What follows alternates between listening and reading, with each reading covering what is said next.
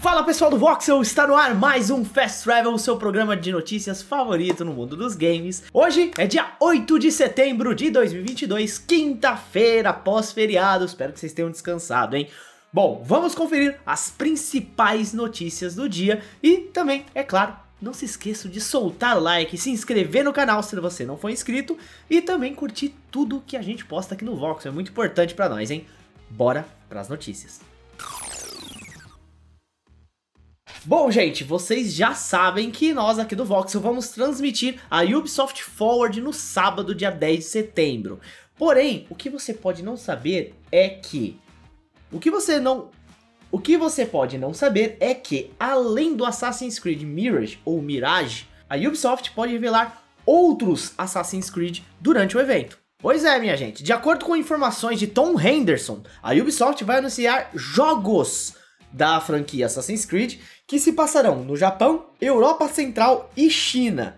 Além disso, alguns possíveis títulos em VR e mobile também podem ser exibidos durante o evento. Esse rumor ganhou mais força ainda quando o jornalista Jason Schreier reportou mais sobre o assunto em um artigo na Bloomberg. Ele confirmou uma parte do que o Henderson já tinha falado, mas ele mencionou que serão dois jogos principais, um se passando no Japão e outro durante o Império Romano. Bom, gente, o que se sabe também é que nenhum desses jogos são esperados para antes de 2024. Então, o próximo jogo da franquia será Assassin's Creed Mirage, como a gente sabe que vai se passar em Bagdá.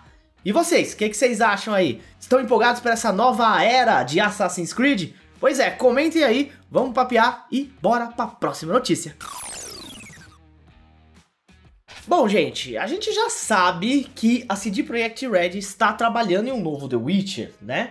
Porém, uma coisa que pode pegar vocês de surpresa é que, na verdade, o jogo, não só o jogo, mas outras coisas estão sendo pensadas na franquia como uma saga. Durante uma call de investidores da CD Projekt Red, o CEO da empresa, Adam Kicinski, acabou falando sobre uma nova saga. Ele falou que a primeira saga de The Witcher foi formada por três jogos e que agora eles estão entrando numa nova saga, com esse próximo The Witcher sendo o primeiro jogo. Então, possivelmente, vamos ter mais jogos dentro, englobando ali, na verdade, toda essa nova fase de The Witcher. Bom, isso tudo enquanto aguardamos aí a nova versão de The Witcher 3, né, para atual geração de consoles, PlayStation 5 e Xbox Series, que já foi prometida lá em 2020, mas teve alguns atrasos e agora deve estar bem perto, segundo a própria CD. Bom, gente, e aí, o que, que vocês acham? Querem ver mais do mundo de The Witcher?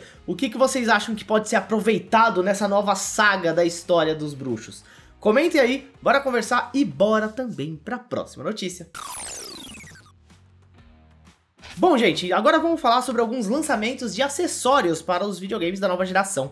Pois é, a Microsoft anunciou ontem uma versão mais, vamos dizer assim, popular do seu controle Elite Series 2. Bom, esse novo controle Elite, ele é o mais barato, né? Ele vai custar 129 dólares ao invés de 179, como é o controle Elite 2. Esse se chama controle Elite 2 Core. Por que Core? Porque só vem o núcleo do controle, vamos dizer assim. Enquanto o Elite 2 vem com os pedaizinhos ali para colocar atrás do controle, com também analógicos diferentes para você trocar e também um D-pad para você trocar, além, é claro, do estojinho. O Core vem apenas com um adaptador e o cabo USB-C, mais nada. Segundo a Microsoft, ele é mais preciso do que o controle normal do Xbox Series, né? Mas ele não vem com muitas das coisas que vem no Elite Controller Series 2. Por isso ele é mais barato. Porém, para quem quiser, é possível também comprar os componentes que não estão no Core, né? Você pode comprar separadamente pela bagatela de 60 dólares. Bom, gente, infelizmente tudo isso ainda só está disponível lá fora. Ainda não temos informações sobre quando e se os dois Elite Controllers da Microsoft vão chegar aqui no Brasil, tá? Bom, e agora falando do lado azul da força, a Sony também anunciou algo para o PlayStation 5. E nada mais é do que skins para o seu controle, para o fone e também para o próprio PlayStation 5, que é uma capa em camuflagem cinza.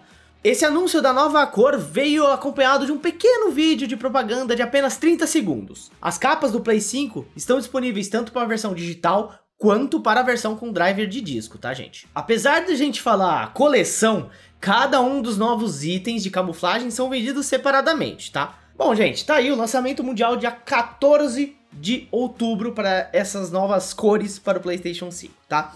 Bom, pessoal, por enquanto é isso. Muito obrigado por assistir ao Fast Travel aqui no YouTube e também a vocês que escutam a gente pelo podcast Sidecast. Todos os links estão aqui na descrição. Eu sou o Juan, vocês podem me seguir nas redes sociais, arroba no Twitter e também no Instagram.